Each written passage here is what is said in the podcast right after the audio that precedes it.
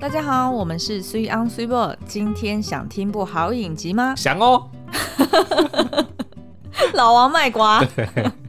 不知道你周末看了没？看喽。我都还没讲看什么。斯卡罗啦，嗯其实呢，我们呃已经提前看完十二集哼了，哦，马拉松式，对。然后我们也把他的原著小说，呃，那个《傀儡花》嗯也全部都看没完有我了。们啦，只有你，这个哦我对真的只有我很佩服， 因为我很爱看书臣妾啊。做不到啊。好，那其实呢，这个斯卡罗他就是改编自陈耀昌医师他的长篇历史小说。嗯，呃，《傀儡花》这本书呢，呃，它的内容跟呃现在改编的影集其实差异蛮多的哦。嗯哼那我觉得在看之前，就是看影集之前，其实我就已经有心理准备，应该会改编蛮多的。对，原因是因为它那个长篇小说真的有够厚 的，对不对？ 那这是几公分啊？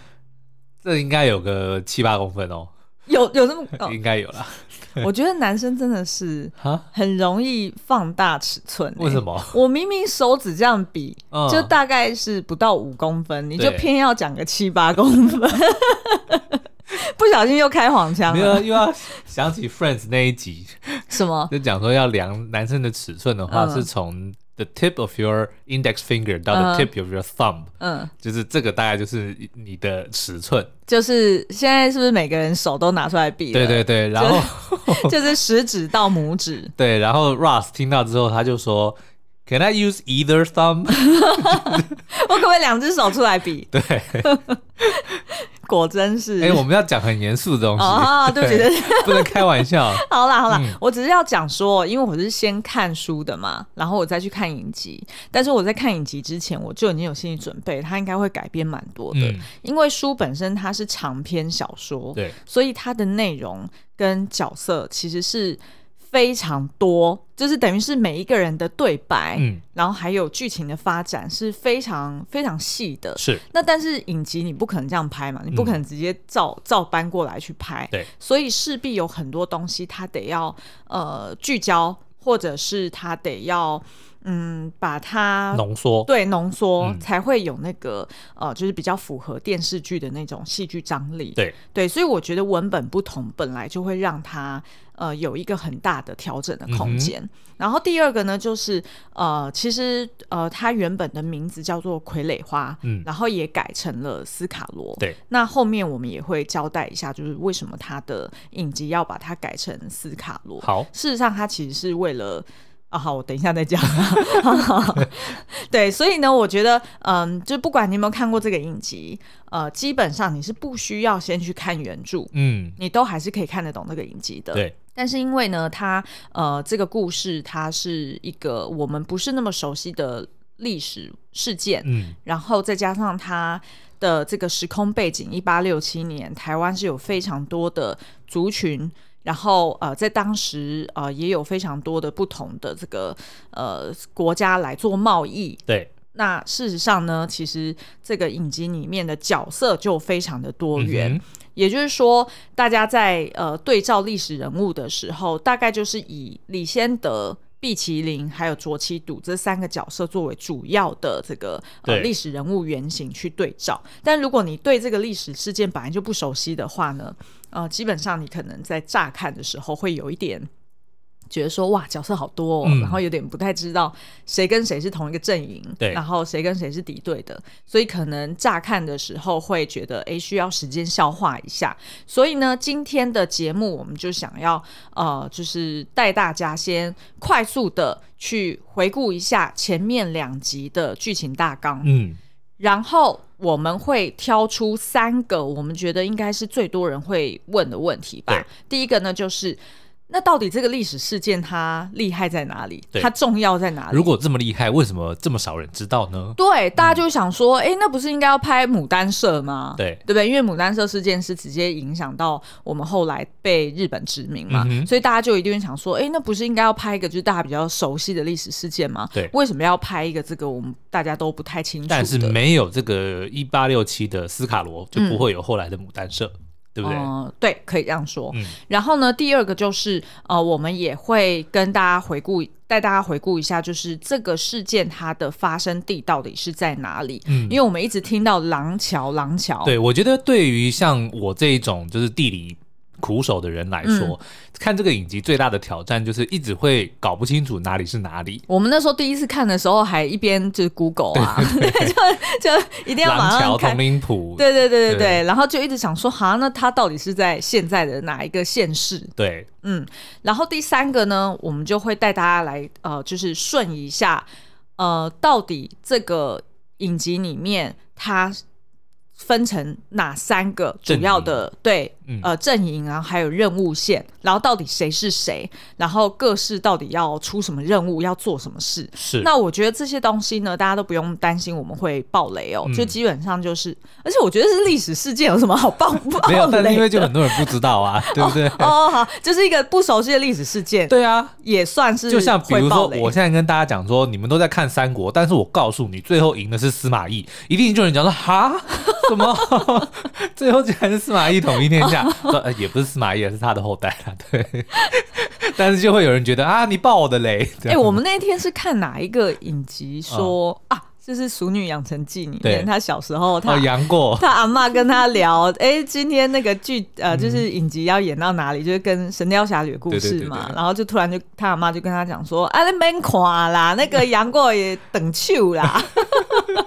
然后她就晴天霹雳，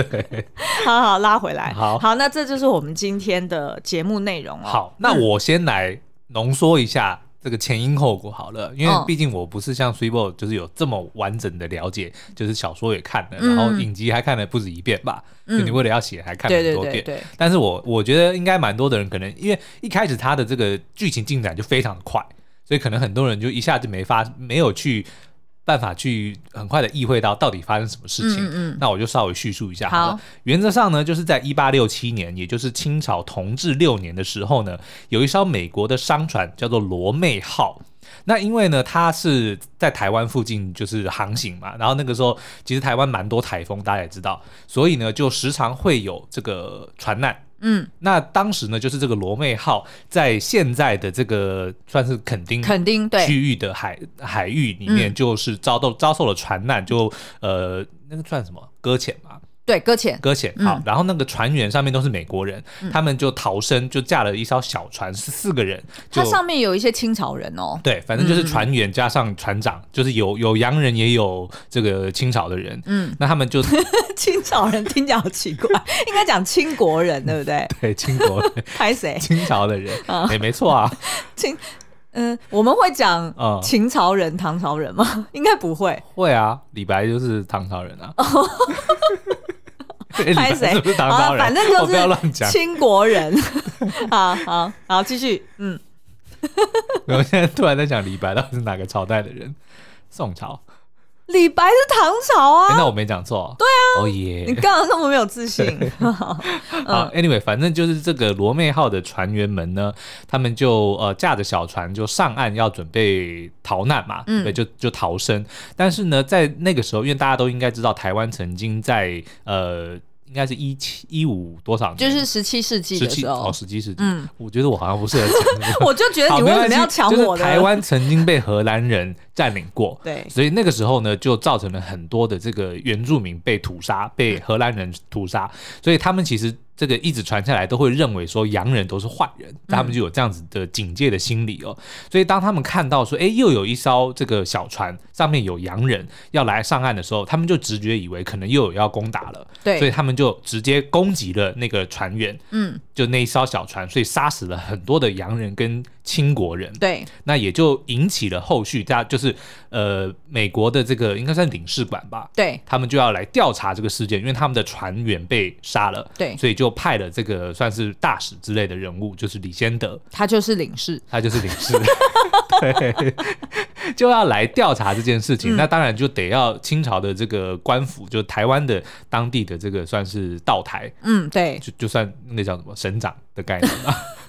反正就政府的高官就对必须要协助他。是，所以这个故事的开头就是这样，就是因为一艘罗妹号嗯的这个船员在船难之后被这个原原住民给杀害，就引发了这个美国要来调查。嗯嗯，对嗯，好，那前呃，其实，在前面两集呢，我觉得。呃，因为它总共是十二集嘛，嗯那其实它前面两集呢，编导他主要就是聚焦在这个事件是怎么发生的，他就是描描绘一下这个事件发生的过程，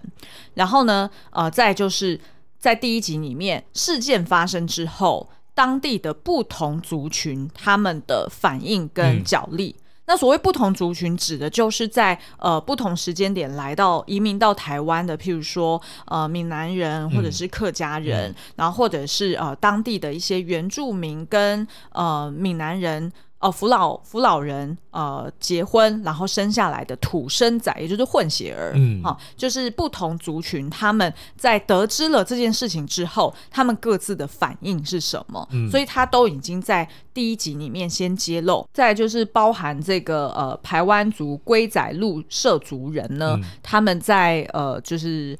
嗯，杀了这个洋人之后，他们的消息回报到斯卡罗部落的这个大头目身上嘛。那这个大头目他就去评估说，哎、这件事情后续可能会引发什么样的冲突？是，所以等于是在第一集就交代了不同的族群他们各自的第一反应是什么，然后到了第二集呢，呃，就是去交代说，那美国领事馆就是刚刚苏阳讲的李先德，他得知了这个消息之后，然后他决定要来台湾，嗯然后他后来就是呃找到了这个台湾的一个英国洋行的一个代表人、嗯毕启林，然后就跟他一起一起去找台湾的 leader 啊，就是算当时台湾清朝的 leader，、嗯对然后再去呃决定说，哎，那是要找什么人来帮助我们会比较容易成功，我们可以去呃讨个公道，嗯因为等于是自己的国民被杀了嘛，对，那所以一开始的这个剧情其实就是一个调查任务，他们只是想要先厘清到底发生什么事，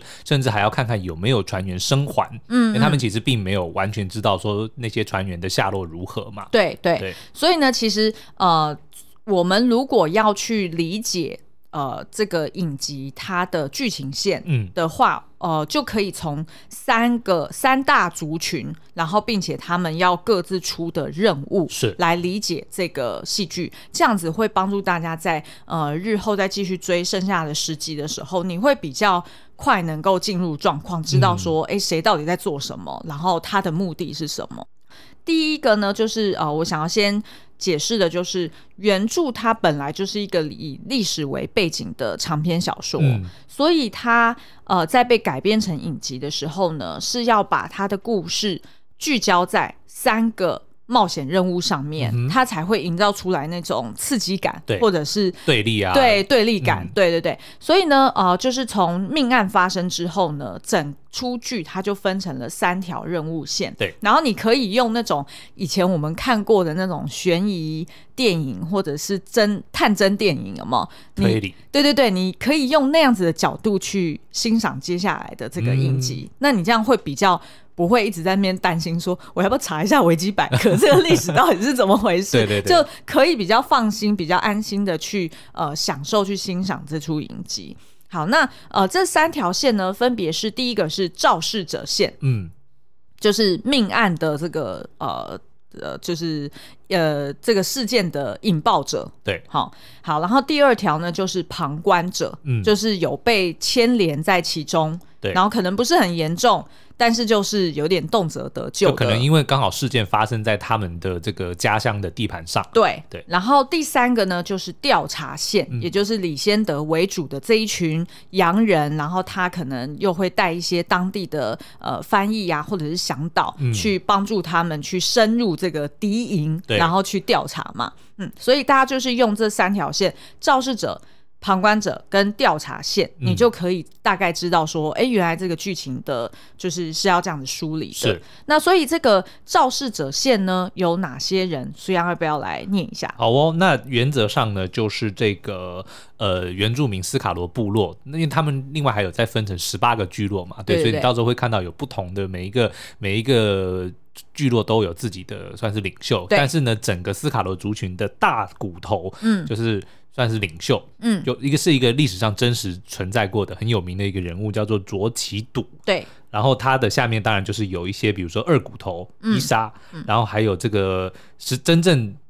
犯下命案，就是对杀人的那个呃就是族八人爷对八爷岭，八爷岭嗯，就是刚刚讲那个龟阿龙，嗯对嗯嗯，然后还有就是准备要接班大骨头的朱雷，嗯然后以及这个大骨头卓七堵的女儿乌米娜，对，嗯嗯，好，所以主要就是呃，当然就是这个这个部落当然是很大啦，那但是呃，因为就是剧情的需要，所以先聚焦在这个五个比较重要的人身上，然后呢，他们的呃目标跟策略是什么呢？第一个就是他们要保护族人，对，因为等于这件事情就是发生在大骨头辖下的一个呃部落里面，嗯那所以他得要就是出面来统整大家的资源，然后跟去呃互相协调说，那我们接下来要怎么面对这件事情？对，因为至少在第一、第二集的时候，其实呃，斯卡罗他们也还不太清楚说洋人的目的到底是什么嘛。嗯因为根据他们自己的经验，跟可能以前族人的传承，就是三百多年前的确是遭到荷兰人的。几乎到屠村的的地对步，所以在那个当下，他们可能也不也不会认为说自己其实是犯了一个什么很大对的错误，就对他来说，他就是保护他的领地跟保护他的族人，因为嗯洋人就是曾经有过那样子的历史。对对，所以至少在目前第一、第二集的这个发展来说，呃，斯卡罗的呃角度来说，他们其实就是保护家园，对，嗯就是要确保说，哎，洋人不会来寻仇，然后再再次对来攻击我们嘛。嗯然后第二点就是他要确保说，哎，他们平常跟汉人们所交换的那些资源，嗯都还是持续可以拿得到。所以呢，对于他们来说呢，外敌主要就还是洋人，所以他们目标去保护族人，呃，这件事情要怎么做到？第一个就是他要先阻挡调查这件事情，嗯因为他要确保说人家不会再来，就是。就是了解说，哎、他们到底领地有多大啊？或对者是知道当初就是调查出来到底谁是呃凶手啊？嗯然后接下来会可能会做一些嗯攻击的动作嘛。对，因为其实我觉得他们除了当然，呃，真正的目的，我觉得也是怕说自己的不管是领地或者是他们的上山的道路被查探清楚的话，就很容易被攻击嘛。嗯嗯所以我觉得他一他不是要阻扰、阻挠调查，而嗯是、而是为了要保护自己的领地。对，好，然后呢，第二个就是呃，他们接下来也要准备一些军事防御，嗯因为不确定说，因为至少就以前他们的经验，呃，是直接就是被洋人给屠杀，因为他们的武器都就洋人的武器都很都比较先进，就是有火枪啊、炮啊等等的。，对，然后所以对于这个斯卡罗族群，他们的呃武器也都是要从汉人那边，嗯呃，就是收呃，就是直接收过来的，或者是交换枪这样子。对对对，所以呃，第三个呢，就是他们有可能也会到最后一步，可能要考量是不是要用外交手段嗯去处理这件事。不过呢，这个就是我们后续再继续看下去了。好，好，所以这个就是所谓的呃肇事者线，他们这一条线会有一些呃，就是他们的目标跟策略。不过呢，在这一条线里面，我们也会看到有一些嗯，算是蛮激烈的冲突，就是包含二骨头跟朱雷，也就是这个接班人。嗯这两个人呢，其实也都觊觎着大骨头的位置，嗯，也就是说，他们其实是有一点不满大骨头一直以来都还是呃秉持着比较开放的态度对去跟汉人交往，但是因为汉人在他们的心目中跟他们呃曾经遭遇的经验当中，嗯都是所谓的白浪哦。哦，白浪就是所谓呃闽南话里面讲的白白拍狼啦 OK 哦， 就是坏人啦。对对，那他们但是他们都是讲白浪，就是那个白色的白，然后浪花的浪。哦哦是，所以呢，他们其实都是抱着那种很防御的心里面嗯去、去就跟先贴了标签，对，你都没是错坏人。对对对，嗯所以他们其实是不太能够接受大骨头都一直都是想要开放的跟他们呃在互动。对，所以这个呃接班人朱雷呢，就一直很迫不及待，希望自己赶快坐上那个位置。嗯然后对于二骨头来说呢，他也觉得他其实是有能力可以呃接班的，对所以他其实也有动一些念头。那于是呢，在这个肇事者线里面，我们也可以看到，一开始其实大家也都不是团结的，嗯就是有很多各自的心思。是，好，那另外一条线呢？这一条线就比较复杂一点了，就是所谓的旁观者线。那大家一开始听就会觉得说，旁观者那不就是很简单，就在旁边。就是帕拉良，嗯帕拉良就是闽南话里面讲，就是在旁边隔岸观火。哎、对对对，哦就好了。为什么要就是把自己搅进去呢？对事实上他们也不想要搅进去的对，但是就是因为他们自己的居住地就刚好是呃，在这个发生事件的同一个区域里面，所以他没有办法置身事外。嗯对，那我们来讲一下有哪些人好了，虽然可以大概介绍一下。你 确定吗？好，我 来。好，就是包含这个我们康仁哥所饰演的醉呀、嗯，哦水仔，康仁哥五体投地，真的是啊！我们要不要直接开赌盘？他一定会得金钟奖。对，就看剧组报什么，他就会得什么。哇，你现在要把责任推到剧组身上，报男主就得男 主，报男配就得男配，对不对？真的是太精彩了。真的太精嗯彩，因为我们十二集都看完，对真的是无话可说，对，真的就只能说就是而且对戏的这种牺牲，我直接就联想到那个里奥纳多的《神鬼哦猎，人》。对哇，那对。真的是、嗯啊，大家就去看，就然后就跪着看吧。 对，好，其实我们可以不算暴雷嗯哦，因为其实已经有媒体爆出来说，他其中有一场戏是在吃生米，对跪在地上吃生米。生米只是其中一个而已、哦，对他还吃更多东西哦、 我们就是看生米的时候，嗯在那边不断讲说里奥纳多，里奥纳多。 好，OK，一个呢就是这个呃社，就是他是社寮的头人，也就是这个社寮这个聚落的领袖嗯 leader 哈、那这个社寮呢，它其实是一个小聚落，它是呃大概只有两百多人的一个聚落，然后它呢其实是呃闽呃算是福老，就是所谓的闽南啊、呃族群，然后跟这个平埔族，就是当时呃台湾住在平原的这些原住民原住民嗯哦，就是呃他如果要讲就是比较长的专有名词，就是马卡道平埔族，对，呃所一起就是结婚然后生出来的那个混血儿，是对，所以呃也在当时他们也被称作为土生仔、嗯偷行亚。对，嗯那他们这一群人呢，因为是呃混血，所以他们其实在语言上面是可以跟斯卡罗共同的，嗯哼就可以使用所谓当时的那个台湾族语。对，然后他们也会讲闽南话。对，那像水仔这个角色，因为他跟呃当地的这个客家人也有很多的互动对，所以他也会讲客家语。嗯，对，所以呃，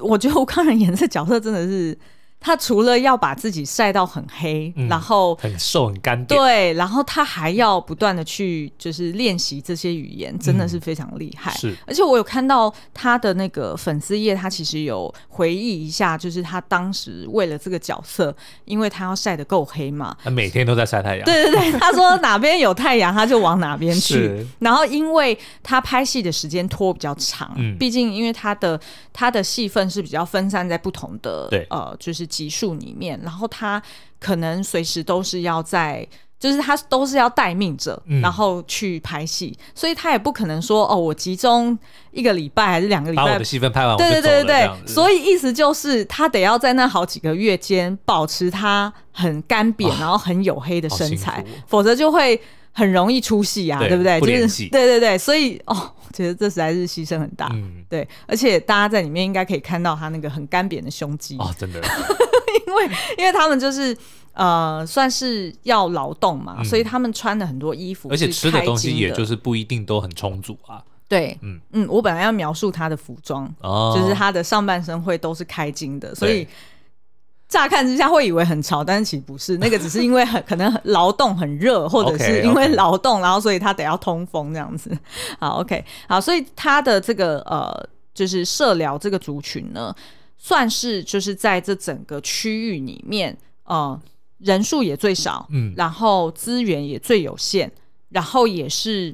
算是最被瞧不起的，是因为呢，在当时候，其实扶老人是呃算是地位比较高，嗯然后他们也比较就是很容易人数会去也比较嗯多吧，对，然后很容易会去瞧不起客家人，对然后更瞧不起这个就是我们刚刚讲的偷神呀，就是呃原住民呃混血的混血儿，嗯所以呢，他们其实是呃会占仗着一些人数的优势，然后会去彼此会去侵占一些嗯占便宜啦，对或者是会去用人数的优势，然后去呃抢夺一些资源呐、所以呢，对于这个呃吴康仁饰演的这个醉啊水仔这个角色，嗯他就是要想尽办法在呃这个不同的族群当中，求生存，对嗯同时间呢，在那时候的这个斯卡罗，也就是生番呐、他们其实是嗯。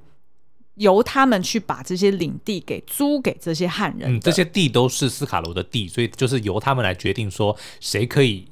拥有哪一块土地，就是可以租借哪一块土地这样子。对，然后再加上他们的武力优势吧，虽嗯然他们可能武器没有特别多，对但是他们的这个武力优嗯势其实是让、呃，就是平原上的这些汉人们其实是很忌惮的而，且那一块就是廊桥地区，在当时其实并不是在清朝的管辖之内嘛，嗯对不对？所以其实并没有官兵或者是官府，也就是说，其实治安是就等于是就是你自己。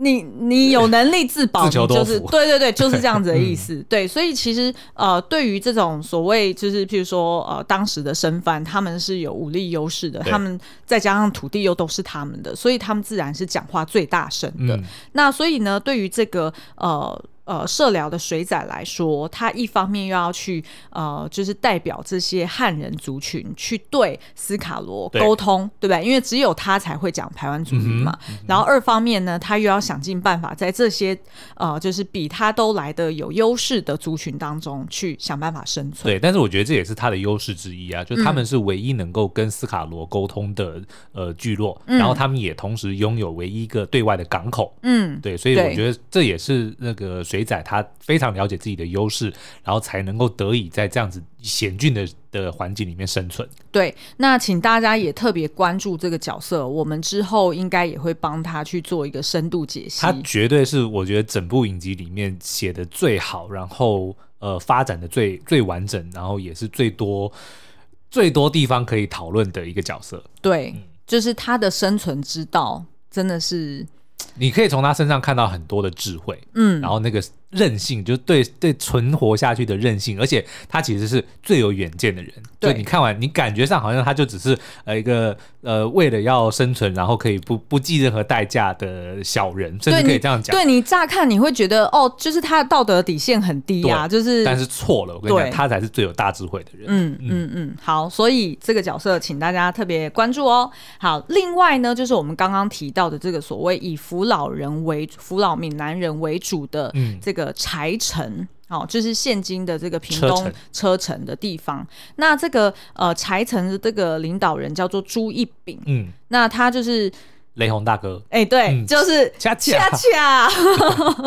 哇，他真的也是演的很有气势是哎、就是你你看了你就觉得他就是这个角色，他就是个员外，对他就是这个员外， 很有很有气势，然后就是很适合演那个在当地权威最大的嗯哎的聚落的领袖，对对不对然后但是呢，你同时之间你也会觉得，哎、他是很会算计的，嗯他很知道怎么去，就是有点像墙头草，有没有？对对对就是他很知道什么时候他要往哪边倒，嗯然后呃也很知道去审时度势。对，所以这个角色也很精彩。那另外一个常常就是跟他在那边吵来吵去的呢，嗯就是保利的林阿九，也就就是是《熟女养成记》的阿公。哎、对对对，夏静婷， 对对对，要你要用这样来比喻啊，好，这样大家比较联想比较快，对对对对。那阿公在这边呢，哎、就没有这么的，嗯，讨喜了，对就他是演，因为大家也知道，就是客家人其实就是非常的写性，然后非常的怎么讲，呃， 你要不要先下一个 disclaimer？你自己是客家人哦、我自己是客家人好好啊，好对啊对啊，不是然后我讲的，我是非你常讲的，非常的团结，然后呢 也很就是很刚强，对然后你就会看到他们在，他们的确不是人数最多的，甚至跟这个扶老人的呃财神比起来，有其实落是差落差蛮大的。扶老人大概有扶老人一大概千五吧，好像，对快要两千人，对然后那个保利应该就是应该就是一千人左右，是对，然后最小的就是刚刚讲的社聊，嗯，但是他却能够跟这个扶老算是呃几乎可以说得上是平起平坐，所以对对对也能够证明说他不管是这个族群或这个领导人本身的能力也是非常的强的。嗯，然后呢，他们这三个聚落呢，基本上就是呃，在廊桥里面。呃各据一方，嗯，然后呢三个维持了一个恐怖平衡。 对，也就是说，这个刚刚讲的柴城啊、呃就是所谓扶老人，然后跟保利的客家人，他们两个族群呢，呃，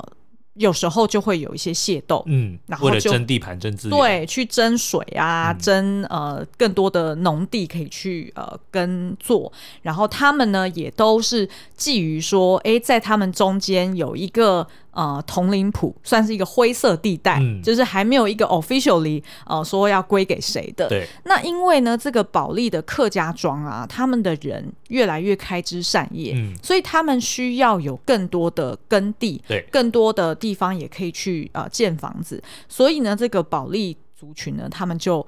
有点像往外踩线了，嗯然后就踩到这个铜陵埔。然后，所以这个对于柴城来说，当然就很不爽啊对。他就觉得说，哇，欺门打后，对，就是明明中间本来这个是大家公认的一个缓冲区嘛，嗯结果你就已经就这这样是子公站过社的来了地。的意思哎、，对对，公社，你怎么可以在公社烤 肉？ 哎、不对，好像大家都是在公社烤肉。不是，就是你怎么把你的家具放在公社？哦，对对，对这样比喻比较 对，嗯对对对。那这时候呢，他们两个就就是大家可以在前面两集就可以看到嘛，他们两个这边吵翻天，嗯然后反而呢，就是由这个社聊的呃水仔对，他在当中去为两位大哥有点像是呃缓冲，嗯或者是去帮他们做一些协调。对，但是大家也可以看到，事实上水仔呢，他也在打着这个铜陵谱的算盘，嗯，也是为了他们自己社聊的利益在算计着，对，嗯而且对他来说，他的优势就是他是唯一会讲，呃，就是会唯一可以跟斯卡罗沟通的人嘛，对所以他当然就可以从中去呃做一些算计喽。嗯好，那所以呢，他们这一群的这个所谓旁观者呢，呃，为什么会牵连到这整个罗妹号事件里面？就是因为呃。这个这件事情就在发在他们家门口嘛。对， 就没办法，他躲不开嘛是。 那人家那个清清朝呃，如果受到那个美国领事去逼问，然后想要去调查，那势必也一定会先来他们这边问说，哎、你们有没有看到什么啊对？或者是你们平常是呃，就是跟这个生番的关系是怎么样？所以对于这三个聚落来说，压力都很大。嗯，那呃，可是呢，他们接下来的这个在罗妹号事件之后呢，他们共同的目标其实都是要保护各自的族人，对，然后以及去维护他们各自的地盘，嗯甚至是如果有机会，赶快去抢铜陵谱，对，没错。嗯那他们的策略呢，就是分别有所谓的装傻，嗯哦，就 gay 笑 啦，对，然后要不然就是挑拨离间，哦，因为有一些语言有些人不会讲嘛，对所以他就可以在背后呃，就是去呃搬弄是非一下，然后再来再不行就是要撂下低了，嗯对不对？因为就是有一就是他们自己呃，可能要用械斗的方式，或者是就是要去呃想办法买更多的武器对去自保。其实我觉得看这个剧还另外有一个蛮有趣的，就会发现说资讯是一个非常重要的武器。资讯战没错，对就是你会发现说谁知道什么东西，跟谁就资讯真的变成一个很重要的资源，甚至可以拿来不止供给，你还可以做成交换。对对然后其实这件事情，我们在那个之前有一集，诶，就是 Cruz 古鲁家族嗯那两集，哦，我们其语实言是就。我语言是个武器。对对对，我们就有聊到嘛，因为人类大历史里面其实有讲啊，为什么人类的聚落它可以发展起来在，就是在智人时期，嗯就是因为他们可以互相讲八 卦，然后互相去呃，就是分享资讯，对嗯然后才可以保护自己的族人，对不对？否则如果没有语言，基本上大家也不知道说，哎，现在你们各自发生什么事情，然后对在干嘛嘛。是，所以其实呃。对，就像这样讲的，我觉得这真的是蛮有趣的。你就会发现，大家都会在互相打听说，嗯嗯啊，那个谁来是要干嘛啊啊啊啊？那你那边后来你有发生什么事情吗？嗯对，都会这样子互相打听。那他们呢？我们觉得就是很精彩的，就是他们彼此的内斗，对然后还有他们怎么同时去向这个生番去事成，嗯，然后到后来就是等到这个呃清朝的官员哦，还有然后杨大人，对杨大人来这边调查的时候，他们又受到这个不同的势力的逼迫的时候，他们怎么去？决定说他要在这个两大强权当中怎么去生存，嗯嗯是这这真的让我们会忍不住去联想到哼，现在的台湾吗？ 对，啊，就是在两大强权中间，也就是说，其实这个剧呃某方面也是在暗示说，我们台湾在呃应该几百年前其实就已经遇到类似的处境，在一些强权之中，我们要想办法怎么生存。嗯嗯嗯，好，那第三条线呢，就是所谓的调查者线哦，也就是呢，呃，由这个有洋人，然后也有清廷的人呢，就是要负责来调查罗妹号事件的这一群人哦。那他其实呢，中间也有更多很复杂的角力关系，我就稍微讲一下几个比较重点的好了。那第一个当然就是由法比欧所饰演这个李先德哦，那他呢是一个法裔美国人，他在打了这个美国的内战南北战争之后呢，就成为了这个美国驻厦门的这个领事哦，所以当罗妹号事件发生之后，他当然就来到了台湾，要调查此事，然后希望能够跟这个台湾的道台，也就是这个最高行政长官一起商量看看说，嗯，以后能不能够避免这样子的悲剧发生哦。那所以他当然就是需要呃有当地的一些人协助嘛。于是呢，他就找了在台湾洋行的这个毕麒麟，他是一个美国呃英国人，对嗯对不对？英国人，然后呢，他就呃找了他来协助。那这个毕麒麟呢，它其实就是在洋行，其实就是有一点像是贸易中心、贸易公司的概念，对对就是负责对进出口买卖的、的外国公司嘛。嗯，那这个毕麒麟呢，它其实呃有一个呃算是得力助手嘛，应该嗯算。对，就是啊，他雇佣了一个叫做蝶妹的女孩。那这个蝶妹呢，其实也是一个混血儿，她是这个客家人跟这个斯卡罗的混血的一个女生哦。然后她是从八岁的时候在廊桥，就毕启林把她带到了这个台湾府，也就是台南的洋行里面上班。那所以这个蝶妹呢，就呃除了当翻译之外，还有就是也在当地的这个医馆里面有当助手，所以她也会一些医术，所以就成为了毕启林算是一个蛮得力的助手。嗯，那于是呢，李先德、毕麒麟跟蝶妹呢，再加上这个医生，就是等于算是洋人的这一这一群，对，对，然后他们就在这个清朝的这个协助之下，就组成了一支调查队，就前去廊桥要开始调查罗美好事件。哎，这个其实也很像那个《魔界的远征队》，对对不对？ 就是 没当初错，他们一开始，你还记得吗？就是第一集他们要成立远征队，基本上就已经各方势力都已经很不爽了，对然后都就是譬如说哦， Project Elron，是那个那个什么新呃，那叫什么？嗯， 《绝地救援》里面，哦要讲去救那个火星困在火星的人的时候，他们就有一个秘密会议叫做 Project Elron，、因为嗯对就是在决定说谁要带着那个魔戒去到山上，要把它对烧对掉。对，因为那个 Elron 就是那个精灵王嘛，对对对对所以基本上他们组成的过程也很类似像这样是子。然后后续大家也可以在第三、第四集看到更多，就是呃，这个由清朝派出的代表，就是呃总兵刘明灯，嗯他会就是。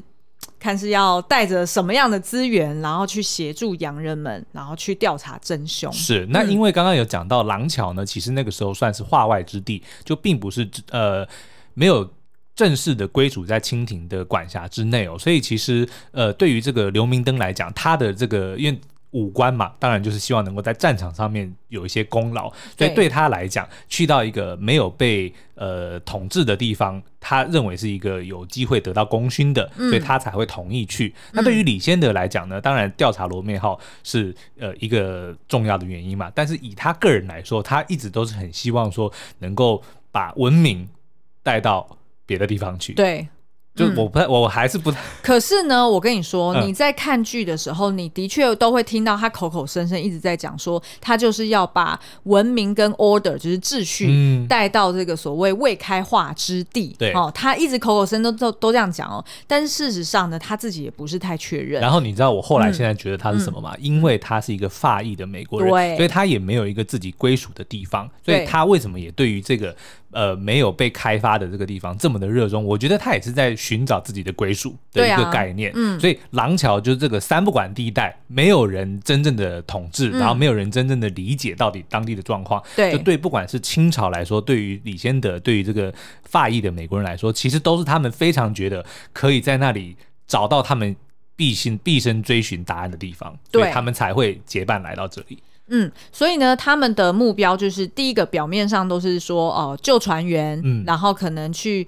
呃就是找出真凶，对对不对？然后但是呢，事实上他们是呃各不怀同鬼胎，对对对，不同的人呢，要么想要插旗翻地，要么就是想要一举成名。嗯，那对于这个蝶妹来说呢，她事实上她就是想要求生存。对对，因为毕竟他算是也是受雇于人嘛，嗯所以他还是得要去做他的工作，他才有办法再继续生存下去。然后对于蝶妹来说，廊角其实就是她的家乡，嗯然后她弟弟也还在那里哦，所以当然，当这件事情发生在她家乡的时候，她也某方面也是义无反顾啦。嗯好，那所以呢，以上这些人呢，事实上只有这个蝶妹才算是。呃，虚构的对人物，事实上，其他人都是大家可以在网络上面查到，他其实都是真实人物。嗯而且我觉得我们之后可以开一集来聊，事实上这几个真实人物呢，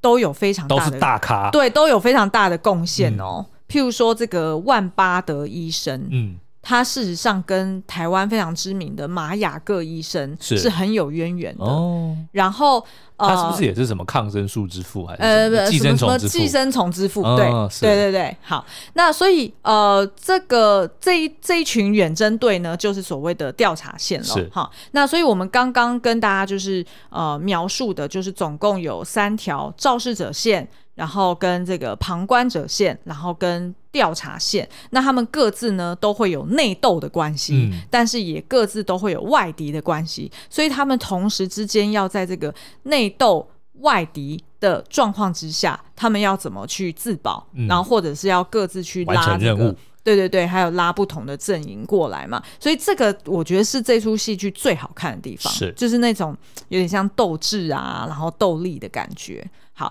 那所以以上就是刚刚讲的这个所谓这三条剧情线到底是呃阵营分别是哪些人嗯？哼，那再来呢？最后我们想要分享的两个呃很重要的讯息就是，第一个就是廊桥到底在哪里？嗯也就是他们发生的这个事件地，事实上就是呃大家可以想象，就是现在的恒春半岛的区域，对，就是以呃屏东为主的地方。那这个廊桥呢，其实是古时候地区的名称。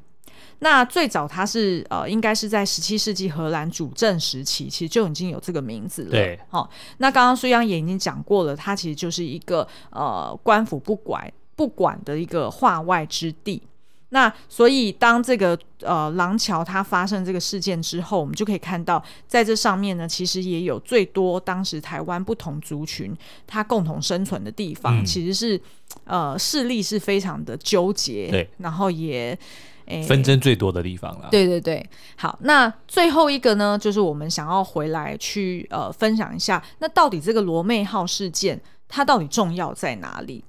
那其实这个事件呢，就是呃美国它在南北内战之后首次海外出兵，嗯，就是打台湾，对，是不是很惊 人？我们从来都不知道，原来美国有曾经出兵，是而派出军舰哦。对，而且我们可以先预告，就是这场战役在这个影集里面有被演出来。哦对，嗯那呃，所以呃，诶，我们那我们这样要爆雷吗？这也不算爆爆了雷，因为这是历史历世史界啊都有都有记录的对啊、对 对，然后最后其实他们派出军舰打台湾，但是其实是吃了败仗的哦。嗯那呃是被这个生番给就是，you know，就是给对就是 那要这样子吗台湾人硬啦， 啊，对 对，就这个意思啊， 对对对。好，然后最后呢，也因此让这个李先德跟呃斯卡罗领袖卓奇笃他们签订了一个南甲之盟，嗯然后去定定说，呃，那以后如果再有发生，就是呃其他国家的人，他们如果在这边搁浅，然后不小心进入了他们的领地的时候，他们要怎么去确保他们的安全，嗯而不会直接就呃就是攻打或对者是产生冲突。那所以这其实是呃算是福尔摩沙人。或者是你要再讲说哦，他是台湾人，首次签订国际条约的一个事件。然后，而且呢，根据《傀儡花》作者的描述啊，这个事件其实也触发了后续近代台湾史的一连串蝴蝶效应。嗯，也就是说呢，因为这件事情，李先德他深入这个廊桥地区，嗯然后去调查真凶，然后发现哇，台湾真是一块宝地呀、 他就很想要自己插旗嘛。嗯，那他除了一开始是先向他自己的老板，就是所谓美国的美国政府，对想要去呃，就是看是不是有机会美国人嗯可以来占领这对啊块区域哈、然后呃，但是不成功，所以呢，他后来就是 又跑把这件事情跑去 pitch 日本人，他跑去提案， 对， by the way，我这边有一块很棒的，嗯人家是有一碗有一很批棒的很不错的牛肉， 对，但是他是有一块很棒的地，然后他就去跟日本人讲，嗯所以呢，间接促使了1874年日本出兵来台的牡丹社事件，哦就是我就们是刚也刚是李先德，对对，也是 OK 他造成的。对，然后他也引发了后续这个一八七五年沈葆桢他们呃，就是清朝的官员对嗯决定说要开山抚番，就是所谓把生番也变成熟番。 OK 嗯，然后就是划在他们的呃管辖的区域是之下。然后呢，再来就是呃一八八五年的台湾建省。哦，所以刚刚讲道台其实不是省长，因为那个时候还没建省。对对对 OK，没错 OK，他只好是就是最高区域官员啦。对，好，然后最后就是影响更加深远，甚至是一直影响至今的，就是日治时代的开始。嗯。所以大家知道这一段这个因果关系之后，在看剧的时候看到李先德这个角色的时候，也许要对他特别注意喽。就是他是造成，也不是造成啦，就是影响台湾命运非常深远的一个人。嗯而且我觉得，呃，就是这个角色在这个戏剧里面有呈现出来，他个人也有很多挣扎。是事实上，他就是有一点怀才不遇，是，所以他才要一直想要到处去。找自己的机会，嗯然后证明给别人看因。为他等于是说，身为一个法国人，但是呃又他其实入籍美国，没错然后还打了内战，又当上将军，其实都还是一直有受到众人的质疑，然后他自己也对自己有很多的怀疑、嗯哦对，对啊，然后所以他才会一直嘴巴上面虽然讲的是说，呃，你要了解自己啊，然后然后就是呃，我要把文明带到这个所对谓的化然后外你之要离地我啊三。步远 啊，这个就不报啊，雷这个了。就不爆雷 了，对对对，所以就是请大家就是可以好好欣赏这出剧哦，但是就是真的要花点时间去了解一下，嗯但是绝对值得了。嗯，好，那我们也在这个昨天也有上一支影片对，呃，在里面有整理出来八大。呃，你看完影集可能会有的问题，那大家可以在里面找到，譬如说，我们就会去回答说，呃，原来在一八六七年这个事件发生的时候，台湾其实就已经有一堆台湾雕了， 然后要不然就是，诶，原著的傀儡花到底是什么花？是对真的有这个花吗？然后再来就是，呃，那剧名为什么要改成斯卡罗呢？对，然后还有这个，呃，我们所解读的，不管是原著还是影集，他们想要聚焦的三个主讯息，嗯，那等等等的这些 Q&A，大家都可以在我们的 YouTube 影片里面找得到哦。嗯好哦，那我们的今天节目就到这边，我们下次再见，拜拜。